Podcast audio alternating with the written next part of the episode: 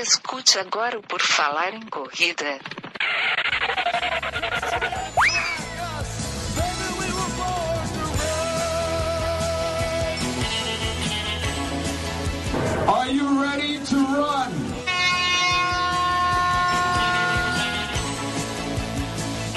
Mais um Redação PFC começando aqui para você, onde a informação corre até você. O Redação vai trazer a informação, ela vai correr até você neste dia 29 de maio, 4 da manhã, é quando está sendo publicado. Quando você vai ouvir, eu não sei, mas são essas as notícias que vamos trazer para você hoje. E eu, Enio Augusto, vou ter comigo para falar dessas notícias. Marcos Bose, tudo bom, Marcos? Fala pessoal, bom dia, boa tarde, boa noite. Bora ficar bem informado do mundo da corrida. Também Gigi Calpe, tudo bom, Gigi? Olá, corredores, tudo bem com vocês? Vamos ficar informados enquanto vocês treinam aí ouvindo a gente. It's time for the news. E essa semana, particularmente, foi uma semana que não foi boa de notícia. Nós procuramos, procuramos sempre para ver se ia ter mais para falar, mas não. Nós temos aqui basicamente a notícia do índice olímpico que o Daniel do Nascimento conseguiu e também da ultramaratona em Guangzhou, lá na China, prova de 100 quilômetros, que no sábado, dia 22 de maio, deu uma tragédia lá e dos 172 participantes, 21 acabaram morrendo por causa lá de uma mudança de tempo e nós vamos comentar isso aqui. Apesar de ser só duas notícias, talvez vai aparecer uma terceira aí, que é muito mais especial que todas essas, vocês acompanhem aí, mas com essas duas a gente vai conseguir destrinchar bem. Pode ser pouco, mas vai ser uh, bastante debates e informações sobre elas. Para começar, vamos o primeiro fato, um fato mais alegre, vamos dizer assim, que o Daniel Nascimento conseguiu o índice olímpico. Ele venceu o Campeonato Nacional de Maratonas El Bicentenário del Peru em Lima, capital peruana. E assim, é, foi a estreia dele nos 42 quilômetros. Duas horas, nove minutos e quatro segundos, correndo abaixo do índice. Que coisa sensacional ter um atleta assim que conseguiu o índice na primeira maratona, né? Que estava treinando. A gente fazia tempo que não via um brasileiro correr abaixo de duas horas e dez. Desde 2013, para ser mais preciso. E quem conseguiu fazer a última vez abaixo de 2 horas e 10 foi o Marilson. Hum. Ou seja, um nome de peso do, do, atletismo brasileiro, né? Então, o Daniel realmente conseguiu aí uma marca expressiva na prova, além de trazer, de conseguir o índice olímpico, ele também mostra que para uma primeira maratona ele já conseguiu um belíssimo tempo. Quem sabe a gente tem aí o surgimento de novo de uma elite realmente, alguém que consiga chegar perto ali da elite mundial, né? Não, não menosprezando os outros maratonistas brasileiros, que só para lembrar, hoje a gente tem outros dois maratonistas brasileiros classificados para a Olimpíada também, que é o Daniel Chaves, que te, fez 2, 11 e 10 em Londres 2019, e o Paulo Roberto de Almeida Paula, que conseguiu em Sevilha 2020 com o um tempo de 2, 10, 08. Longe de menosprezar esses dois, mas a gente sabe que os tempos dos brasileiros ultimamente não têm brigado com os africanos, né? Kenianos, etíopes e, e quem sabe um jovem aí aparecendo, primeira prova, 20904, promissor. Vamos torcer e acompanhar a carreira do, do menino aí que parece que promete bastante. É, ele vai ter muito para entregar ainda, né? Ele já está muito bem e vai ter muito para entregar. 22 anos só, né? Tem, tem bastante. Ele já corre bem, faz tempo foi a primeira maratona, mas ele já fez 10, 5 e tal. Ganhou a meia maratona de São Paulo ano passado, se eu não estou enganado. Então. É muito novinho ainda. É, tá e é um rapaz que, que vem correndo bem. E assim, foi a estreia mais rápida de um brasileiro nos 42 quilômetros. Então, assim, já estreou bem. Tomara que seja daí para menos, né? E é o tempo mais rápido de um brasileiro na América do Sul porque esses outros tempos do Ronaldo da Costa, do Marilson, sempre foi na Europa. Na América do Sul, ninguém tinha feito um tempo desse. Então, assim, talvez isso aí permita ele, vai permitir participar da Olimpíada, talvez renda alguns convites para as próximas majors, essas coisas, porque, né, conseguiu um, um, tempo legal. E se tudo isso desse errado, ele pode investir em ganhar provas aqui no Brasil, quase, né, em algumas maratonas, que é um tempo que ganharia, sei lá, quase todas as maratonas feitas aqui no Brasil, exceto que vem alguns quenianos e na Olimpíada a gente sabe que o pessoal não vai buscando recorde mundial, essas coisas. Então, a Olimpíada é aquela coisa, tudo pode acontecer. Provavelmente o Kipchoge lá, alguém da Quênia vai ganhar, mas é assim, eles não correm para tempo, então tem alguma chance. Tanto é que o Marilson ficou em quinto lugar quando ele foi fazer a, a meia lá em, em Londres, em 2012, se eu não me engano. Então, assim, tem chance. Tanto é que o Vanderlei Cordeiro, aquela vez, lá estava liderando. Então, assim, tem os quenianos favoritos, mas a, a Olimpíada é diferente. Então, você pode fazer uma prova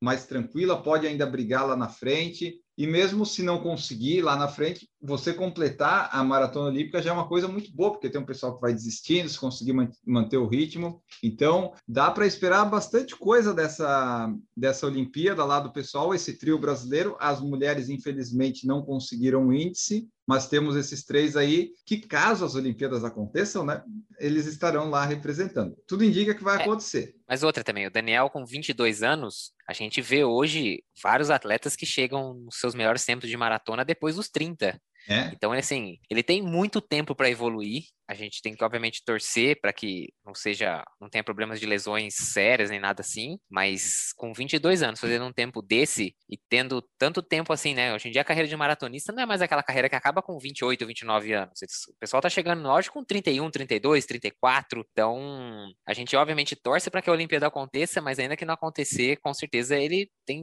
muitas chances aí de pelo menos mais duas Olimpíadas. Pelo menos ele tem chance de mais duas duas Olimpíadas. Exato. Ele é. não é um nome só para a próxima Olimpíada. Ele não, é... não. Ele é um nome para as próximas Olimpíadas. É, é um nome Muito que legal. vai ficar mais conhecido agora, né? Porque sai, tipo assim, ah, um brasileiro conseguiu o índice olímpico e tal, daí foi um tempo razoavelmente bom. Até pessoas que não são do atletismo da corrida talvez venham a, a conhecer mais ele também. Isso é muito bom. O que não é muito bom é a próxima notícia que nós vamos trazer aqui, porque deu um problema lá na China, tragédia, tragédia na China. O frio causou 21 mortes em uma ultramaratona realizada no último sábado lá na China, senhor Marcos Buozzi. Realmente a notícia triste e o primeiro, né, no primeiro momento você fala, não, não é possível, tem algum número errado, porque 21, né? 21, é muito... numa, não, numa prova que largaram 172 participantes. Então, é uma ultra maratona, 100 quilômetros. A gente não está falando. A gente escuta, né, às vezes, provas grandes que tem, às vezes acontece, alguém passa mal, tem um mal súbito. Eu calculei aqui, só para te interromper, 12% do pessoal da prova faleceu, é muito. Não, faz o, se você fizer uma conta, vamos fazer uma aproximação absurda, tá? Claro que não é a mesma coisa, mas se você pega uma maratona de Nova York, que tem 50 mil pessoas, se 12% das pessoas morrer, serão 6 mil mortos no final da prova. Sim, é, é completamente é completamente absurdo. Mas ao que parece, né, as notícias que a gente tem aqui é de que teve uma virada do tempo muito, muito repentina nas montanhas. A prova eram 100 quilômetros e passava por uma parte montanhosa e os competidores estavam largando às nove da manhã com camiseta e short, se vocês, né, pelo, pelo que informam, não aparecia na previsão do tempo, o que a organização da prova diz é que não tinha essa, essa previsão de, de uma chuva tão intensa, e aí veio uma chuva muito forte, com granizo, uma virada de tempo, as temperaturas bateram 5, 6 graus, fora a sensação térmica que era menor ainda. Prejudicou a visibilidade, o pessoal se perdeu, saiu da trilha, desespero para tentar, né, provavelmente encontrar um abrigo, alguma coisa assim. Foi isso, a gente teve aí depois 150 51 pessoas resgatadas com vida, embora oito foram para o hospital, mas hum, né, não, não uhum. vieram, tiveram maiores complicações, mas 21 mortos depois foram, né, os corpos foram encontrados e é algo completamente, é, sei lá, a gente fica até, até difícil, né, explicar, sei lá, tentar achar alguma justificativa, é, alguma explicação. É eu acho que é, não tem justificativa, é uma tragédia, é uma tragédia enorme, não tem... É, a gente estava comentando uh, um pouco antes sobre isso. É, quando um atleta né, infelizmente falece, às vezes pode ser um erro de logística dele, alguma coisa assim, né, numa ultra, numa prova que, é, que exige muito mais. Mas 21 é uma tragédia, é um acidente, né? Acredito que não tinha como prever, porque o tempo deve ter mudado muito para ter chovido granizo. Eu não entendo muito de clima, tá? Mas geralmente chove granizo quando não está tão frio, tá meio quente, aí tem uma, uma, variação de pressão atmosférica, uma coisa assim, e aí chove granizo. Então, tu estás com, tu tá, tá com uma roupa que não esquenta mesmo, né? Porque o clima não tá frio. E aí deu, tem gelo caindo em cima de ti, com vento, com tudo. Ai, foi yeah. horrível, é muito triste isso. A imprevisibilidade ao que parece, foi tão grande que um dos atletas que, que faleceu, ele tinha muita experiência em ultramaratonas, ele já tinha hum. feito duas vezes o Ultra Trail do Mont Blanc, ele já tinha sido vice-campeão dos 100 km do Monte Fuji, que é uma prova muito grande no Japão também, e ele tinha mais de 60 provas de ultramaratonas. Então, você imagina a experiência de um cara desse, se um cara desse morreu de hipotermia e ele tava, foi pego desprevenido, que é, que é o que tudo indica, você imagina que, assim, né, esse cara não tem como falar, ah, ele não sabia, ele nunca tinha visto. É isso um... que é estranho, né? Porque, Sim. pô, mudou. Exato, gente. Nossa, porque é tipo, quando você vai fazer uma outra maratona de 100 km, geralmente eles não aceitam qualquer um e você já tem alguma experiência prévia, seja em montanha, em longa distância, você sabe que tem que levar tal coisa e tal. E ali aparentemente estava você falou, né? O pessoal tava de shorts, camiseta, não tava com as roupas que, adequadas para trocar, se fosse o caso. É, é meio que uma sucessão de erros quando um avião cai, várias coisas dando errado. Mas acho que o principal, claro, foi essa mudança de clima, que eu não sei, né, se dava para prever ou não, mas com certeza isso aí acaba, porque né, você vai, vai ter lá hipotermia com 6 graus, não tem o que fazer. Eu e ainda no meio do que... mato. Uma, uma prova de 100 com montanha, ela é muito longa, né? E eu acredito que deva ter algumas mudanças atmosféricas que tu não consegue prever com tantas horas de antecedência, entendeu? Então, às vezes, estava prevendo para daqui uma hora e meia, a galera já estava no meio da corrida. Não tinha como avisar, não tinha como preparar, não tinha como nada. É, as, algumas notícias falam de alguns participantes que não tinham entrado na montanha ainda e conseguiram ver a tempestade chegando e eles retornaram. Tipo, eles abandonaram completamente a prova, antes mesmo da prova ser cancelada, né? Porque quando aconteceu mesmo, a prova foi interrompida. É, aí os sites entram um pouco em conflito na informação. Tem site que diz que foram 700 pessoas é, envolvidas nas buscas, outros chegam a dizer de 1.200 pessoas envolvidas nas buscas, buscando, né, é, tentando encontrar os atletas na montanha. Mas que é isso? Uma vez que você entrasse na montanha, e a gente, né, assim, por mais que a gente não, Não eu, eu pelo menos não tenho, não tenho experiência em prova de montanha, mas a gente consegue ter uma ideia de que uma vez que você tá lá, não é, não é igual na rua que você, né, ah, atravessa a rua aqui, passa dois quarteirões pro lado e pronto, tô num lugar que eu consigo me abrigar, tocar uma campainha. É isso, você não tem nem como voltar, não tem, porque é um único caminho, E- não tem como você sair pro se- lado, não tem como fazer nada. Não, e, e se a, a mata é mais fechada, tu nem enxerga, tu só enxerga quando a tempestade já tá É. em cima de ti, assim, né? Quando não tem mais muito o que fazer. E é mais frio também, altitude. E eu estava lendo aqui, ó, ah, os participantes sobreviventes disseram que a previsão do tempo mostrou algum vento e chuva, eh, mas nada tão extremo quanto eles passaram. E que isso começou mais ou menos três horas depois do começo da corrida. Então, 100 quilômetros, né, na montanha deve ter dado, sei lá, uns 20 quilômetros, talvez. Aí o pessoal, na média, uns 15, 20 quilômetros, vai saber. Então, ainda estava bem no comecinho e daí deu, deu esse problema todo de, de cair. Como o Marcos falou ali, tem essas informações são meio conflitantes, mas o que, que não é conflitante na China, né? Pelo menos são números grandes, 700, 1.200 é, bate com o- o- os chineses indo lá resgatar, mas às vezes a gente não tem muita informação também, mas foi isso, foram 21, 8 hospitalizados, e dos 172. Então, assim, tinha outras distâncias, né? Mas o pessoal que foi para o meio do mato, que né, sofreu com isso, foi o da ultramaratona de 100 quilômetros. Então, aconteceu isso lá na China no último sábado, dia 22.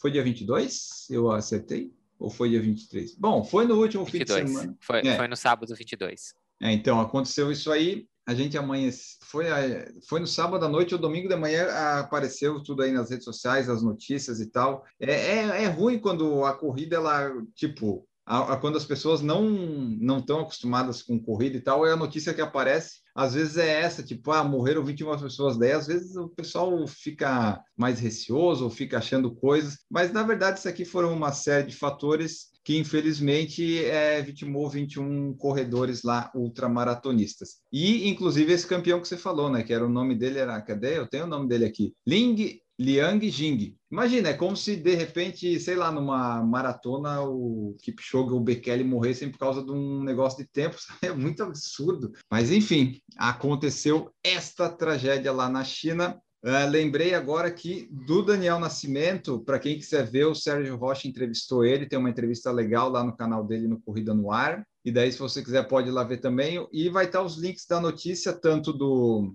do Daniel Nascimento do Índice, quanto da China. Os links que a gente conseguiu, a gente vai ter lá no post no site, se você quiser acompanhar. E agora uma notícia extra que apareceu aqui, porque estamos gravando na quinta-feira e apareceu aqui do nada, olha só, Enio Augusto, Enio Augusto, Enio Augusto, olha só, Enio Augusto completou dia 27 de maio de 2021 um ano correndo todos os dias. E como a gente estava sem notícia, a gente pensou, bom, vamos colocar três, porque no título fica legal três. A Gigi sugeriu, vamos falar disso. Ele, vamos falar que daí a gente enche um pouco de linguiça e o pessoal fica sabendo, quem ainda não sabe, que você não, completou eu não falei esse desafio. Isso. Eu disse que foi um grande, foi um grande feito. Eu acho que isso é uma notícia, ué, para quem te ouve. E, É, e- e- e notícia como esses gente 300... tem. Não, e além de tudo, como esses 300 366 dias terminaram? Acabaram. Terminaram não, quero dizer assim, como ele chegou ao 30 ao 300 sexagésimo dia, acho que é assim, se não for, vocês me corrijam, sei lá. Como ele chegou nesse dia? Fazendo uma maratona. Ele fez Ah, é 5 quilômetros na segunda-feira, ele fez 10 na terça-feira, ele fez 21 na quarta-feira e ele fez 42 quilômetros na quinta-feira. Ou seja, ele fez Com um desafio do ótimos Dunga tempos. ótimos tempos, abaixo das médias globais. A gente foi pesquisar isso e ele ficou abaixo de todas as médias globais dessas, dessas distâncias. É. Então, É curioso isso, porque tudo começou lá quando a gente conseguiu alugar uma esteira em São Paulo e para compensar o investimento eu comecei a correr todo dia na esteira, né? Vi, ah, dá para dá para correr todo dia. Daí voltamos, daí voltei para a rua, daí, ah, O desafio do Enio foi para custo-benefício valer a pena. É porque assim, não foi, não Foi foi, pensando barato. no bolso dele, foi pensando no bolso. Então vou ter que correr muito porque foi caro. É, eu, todo dia, eu Aí agora- assim, todo dia, pelo menos, eu vou subir nessa esteira aqui, eu vou fazer pelo menos meia hora. É, é, não vai, tipo, a gente parcelou em três vezes, acho que era 600 reais, um negócio assim. Eles, não, é, é um investimento, ok, mas então você vai usar esse investimento. Daí todo dia eu subia lá. Aí depois que acabou a esteira, ele voltou a correr na rua e agora ele gastou todos os pares de tênis dele. Então, o que ele economizou, o que ele fez valer na esteira, agora ele vai comprar tudo em tênis novo. É, tomara Não, que o pessoal de- mande ó, aí. Pera aí, dá a notícia principal de como o, seu presente de 366 dias consecutivos correndo, Enio. Não, então, daí tá, tudo começou lá e tal, daí vou, vi que né, dá para encaixar na, na rotina isso, não precisa ser treinos longos nem nada disso, você consegue correr todo dia, a disciplina vai fazendo. Daí eu assim, bom, já que estou com essa sequência, vamos lá. Às vezes a gente tem um pouco de toque, essas coisas, vamos seguindo, seguindo, seguindo. Não é nada assim de muito treinamento, tem algumas coisas de intensidade que eu faço mais menos, porque eu estava acima do peso e eu tenho um menisco rompido e às vezes umas dor na canela, então a gente vai adaptando. E daí, nunca tem muito planejamento, planejamento. Aí na terça-feira retrasada, eu estava correndo e pensei assim: bom, eu estou pensando em fazer essa maratona. Mas que, de repente, o que, que você acha de fazer um desafio do Dunga? Eu pensando comigo mesmo. Eu assim, ah, ah, de repente podemos tentar. Vamos começar com 5, aí depois dos 5 tem outro dia tem 10, vai vendo como é que o corpo fica e vai fazendo. Aí o 21 foi tranquilo e daí depois tinha o 42. Porque assim, quando eu completei 300 dias correndo todo dia, eu fiz um longo de 30 quilômetros. Ah, vamos comemorar tudo 30. Ok. Daí eu pensei, bom, se eu já fiz 30, de repente daqui a ia dar uns dois meses eu consigo fazer 42? Ou será que não? E daí eu fiquei assim, só que eu não me preparei para isso. Foi meio de repente. não- o treinamento é, foi correr todos os dias, às vezes com intensidade, quase nunca com intensidade. Então, assim, eu não planejei, acho que até por isso que deu certo. Eu fui lá, segunda-feira, 5 quilômetros, vamos tentar correr um pouquinho mais forte. Foi meu melhor tempo nos últimos três anos, deu 23 e 28. Vamos fazer o 10 no dia seguinte, mais um pouquinho forte. Sub 50, vai dar. Aí deu sub 48, deu 47 e 49. Deu assim, bom, as pernas estão ok. Só que no dia, na, na terça-feira, foi quando eu senti as panturrilhas, porque aí, aí começou a doer. Aí na, na quarta foi a meia maratona, escolhi um percurso aqui mais tranquilo. E daí, assim, eu não tinha. A meta da meia maratona era sub duas horas. Só que daí eu comecei a correr, eu vi que estava conseguindo manter em 5 e 10 constante. Deu assim, bom, vamos tentar um sub 1 hora e 50, então, ou daí deu 1 hora e 48 e um pouquinho ali. Fazia desde 2015 que eu não corri uma meia maratona para baixo disso. Eu achei que abaixo de 1,50 com o menisco rompido eu jamais ia conseguir novamente. Deu certo. Então, foi lá. Daí faltava só a maratona. E daí a maratona eu fiquei pensando na quarta-feira o dia todo, pensando: será que eu faço? Será que eu não faço? Eu disse, Ah, ah, vou fazer. Na pior das hipóteses, eu vou caminhar uma boa parte e completo. Porque o objetivo era corre forte 5, 10, 21 e a maratona ser completa do jeito que der. Mas mesmo assim, né, não tem objetivo de tempo e tal, mas eu fui pensando, pelo menos abaixo de 5 horas, né? Primeiro objetivo. Aí eu fui fazendo e disse, bom, com esse ritmo que eu estou fazendo, correndo, eu estava correndo ali a 5,40, 5,30 às vezes, daí eu dava uma caminhada a cada 4 quilômetros, 3. Eu assim, olha só, o ritmo está ficando abaixo de 6 para 1. Ah, vamos tentar fazer a maratona abaixo de 6 para 1? Vai ser divertido. Eu fui fazendo as contas ali e tal, vi, ó, dá para fazer abaixo de 4 horas e 10. E daí eu tentei fazer abaixo de 4 horas e 10, daí deu certo. Deu 4 Quanto que deu? Deu 4 horas e 8, na verdade. Deu abaixo de 4. Não, deu 4 horas e 9,54. Deu bem no limite, porque no final eu já estava mais cansado, as pernas estavam pesadas. Mas aí foi isso. Meus, até a maratona, se fosse uma prova, seria o meu segundo melhor tempo de maratona. Então eu já sei que a próxima maratona que eu fizer, eu vou intercalar corrida e caminhada, que vai dar mais certo do que se eu correr o tempo todo. Mas aí foi isso. Aí eu queria comemorar os últimos um ano correndo todo dia, fazer uma maratona, mas aí surgiu esse, essa ideia aí, e daí eu disse, ah, 5, 10, 21, 42, e eu descobri que o desafio do Dunga não é tão difícil assim de fazer, porque até o 21 você vai tranquilo, aí você escolhe. Você quer priorizar a velocidade no 5, 10 e 21 e só completar a maratona? Ou faz brincando 5, 10 e 21 para daí correr bem na maratona? Mas é super tranquilo de fazer, eu recomendo. Se você quiser, faça o desafio do Dunga, porque dá para fazer eu descobri que dá para fazer. E não precisa estar tá treinado, treinado. Você só precisa estar tá bem condicionado. Tipo, você, 360 você tá com volume, né? Tu, tu tá é. com volume alto de treino. Então, 300 quilômetros por mês, pelo menos. Ah. Então, Aí foi isso, daí saiu esse um ano e daí a gente continua, né? Vai lá, dia 367, dia 368 e vamos seguindo em frente, porque o day off do, da maratona vai ser um trote de 5 quilômetros, que já que isso aqui é um redação PFC, né? A gente já falou dele. O Marcos não gosta que eu mostre, mas quem tá, quiser ver no YouTube depois,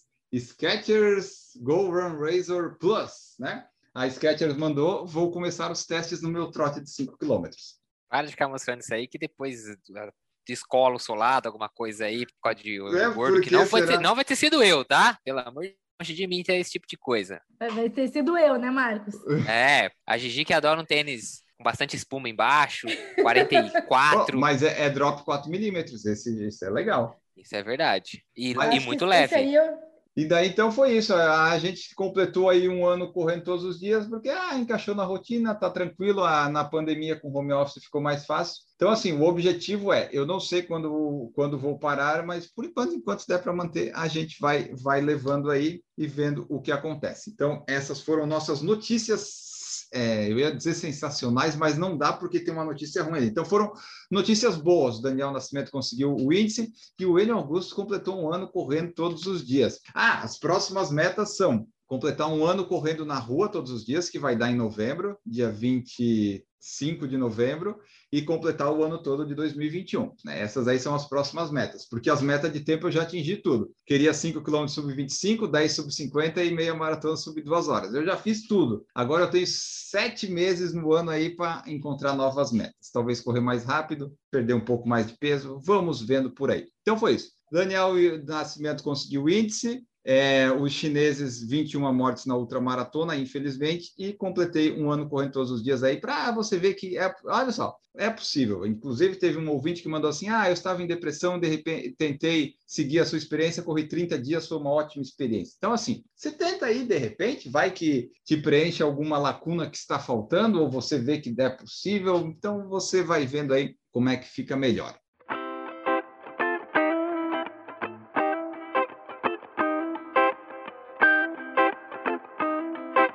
Vamos para o momento off, meus amigos. Vamos para o momento off, porque, né? Falamos as notícias, agora é o momento off, mas nós vamos lá, o momento off, porque descanso também é treino. Você corre, você sabe as notícias e agora você vai ver o que, que nós estamos vendo, lendo, assistindo ou ouvindo, que nós vamos falar para você aqui. Dá uma ideia aí caso você esteja precisando. Gigi Calp, o que, que você vai falar no seu momento off de hoje? Eu vou indicar um canal de YouTube que eu adoro de viagens. É um casal que viaja de mochilão. Eles são muito queridos e eles já fizeram ah, uma parte do leste europeu, uma parte da Ásia, Indonésia. Daí ficaram muito tempo parados por causa da pandemia na Turquia. Uh, agora eles estão no Brasil, fazendo o Brasil, e aí, quando abrir as fronteiras, eles devem ir para África ou é, Europa, não decidiram ainda. Mas enfim, tem muitos, muitos vídeos. Eles estão há cinco anos na estrada, só viajando, só de mochila, assim, não, não tem um ponto fixo. Dá para maratonar que nem série, assim, uma série longa, digamos. É incrível, é um mundo sem fim. Ah, tá, é, tá faltando o nome só. É, dentro é. da introdução antes, né? Mundo sem fim. É uma mochila e uma GoPro. É, isso basicamente. Mesmo. Interessante para mostrar que dá para fazer algumas coisas, não precisa de grande, grandes vultuosidades de mala, né? Às vezes tu, tu consegue colocar tudo numa não. mochila e consegue fazer várias coisas. é uma mochila e super low cost, assim, super low cost. Eles dormem É, isso é em legal. quase qualquer lugar. Eu gosto disso. Marcos Buozzi, qual que é a sua dica, a sua, o seu momento off? Eu vou falar de mais uma série hoje, mas hoje eu vou sair um pouquinho do Netflix. Vou falar de uma plataforma que talvez nem não seja tão famosa assim, que é a Apple TV Plus, Apple TV+, não sei Ah, então é o que fala. pessoal vai ter que ir no torrentzinho. Não, não, não, porque eles têm. Então, mas é que tá. Essa série é uma série da própria produção da própria Apple. Elas são 10 episódios, os episódios são curtinhos de 30 minutos. E tem uma temporada só até agora, mas já tem. Parece que já tá confirmada a segunda temporada pra junho ou julho. Só que a Apple dá 7 dias grátis. Então, como a temporada é curtinha e os episódios são curtos, dá pra você entrar lá, fazer o período de experiência de 7 dias grátis. E nesses 7 dias você consegue assistir a série. Ela é muito rápida, ela é bem dinâmica, então não, não tem muito problema. E o que nem todo mundo sabe, mas se você comprou um dispositivo Apple, como um iPad, um Mac, um iPhone, eh, esses dispositivos grandes, né? não um fonezinho ou um mouse ou alguma coisa assim, você tem direito a um período grátis. Então, quando eu comprei o último iPhone meu, que foi lá em 2020, eu tive direito a um ano do Apple TV Plus sem pagar anuidade, sem pagar mensalidade nem nada. E isso foi prorrogado depois por mais, acho que seis meses. Então, eu ainda tô no meu período grátis. Então, se você comprou um dispositivo Apple nos últimos tempos aí, dá uma procurada que talvez você tenha esse direito essa, essa, esse benefício. A série chama Ted Laço, Ted, nome né? T-E-D, Laço, L-A-S-S-O.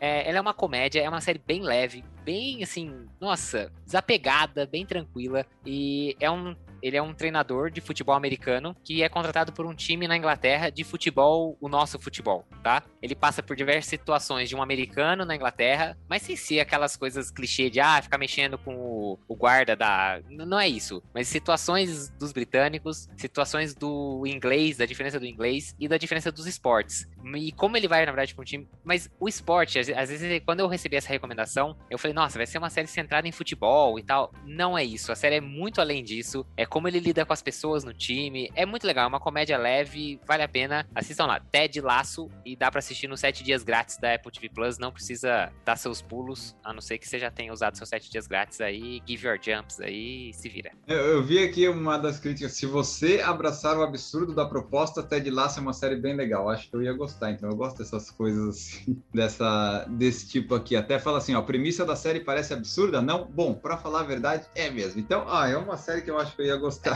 As duas recomendações que eu escutei foram em podcasts também, o pessoal falando sobre essa série. Os dois falaram que quando receberam também a resenha, falaram: Nossa, que série horrorosa, quem que vai assistir isso? E que os dois se surpreenderam demais. E a mesma coisa aconteceu comigo. E quando eu fui convencer minha esposa de ser a nossa próxima série, né? Que a gente, quando termina uma série, a gente fala: E aí, qual que é a próxima? Aí fica um brigão lá: Não, vamos assistir essa.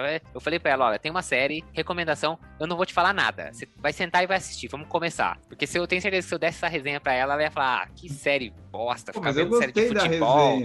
Mas é, é, é legal, no final das contas vale muito a pena. Não tem um preconceito. Vai lá assistir, o ator é muito bom, tipo um americano bobão, assim, é, é bem divertida.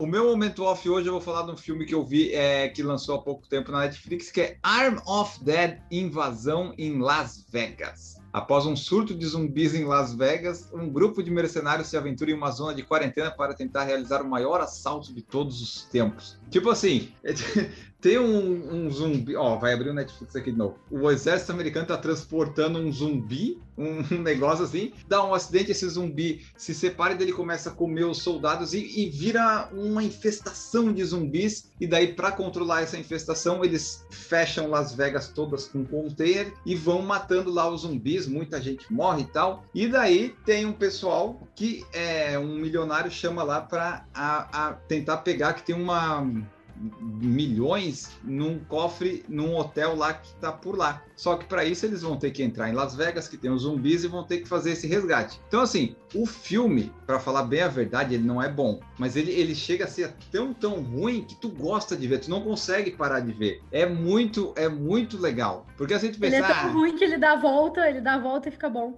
é, então, ele é exatamente. E o ator principal é o Dave Bautista, que ele é um ator fisiculturista e ex-lutador de MMA. Ele é um fortão, assim, tipo The Rock. Então, assim, ele é carismático, ele, é ele não é um ator bom. Não é. Mas ele é carismático. Então, assim, é um filme. É um filme que, assim, não espere um Oscar, mas você vai se divertir. Ele tem bastante movimentação, tem bastante cena de ação. Tem, é do Zack Snyder, é isso? O rapaz lá, o diretor. Então tem umas cenas, umas cenas mais assim de ação e tal, bem legal. Tem um sangue saindo quando o pessoal come o zumbi ali. É, é bem interessante. A única questão minha nesse caso que fica, não é porque ela é ruim, é porque ela tem 2 horas e 28. Então, assim, mesmo tendo 2 horas e 28, é, você não sente o tempo passar. Mas daí quando chegou nas duas horas, eu fiquei pensando, porra, ainda não acabou. Mas então, assim, de repente você vem em duas partes, eu vi tudo direto. Mas a minha única crítica é 2 horas e 28 não precisava. Mas procurem lá, Arm of Dead Invasão em Las Vegas. É, é divertido. Para um sábado à noite que eu tava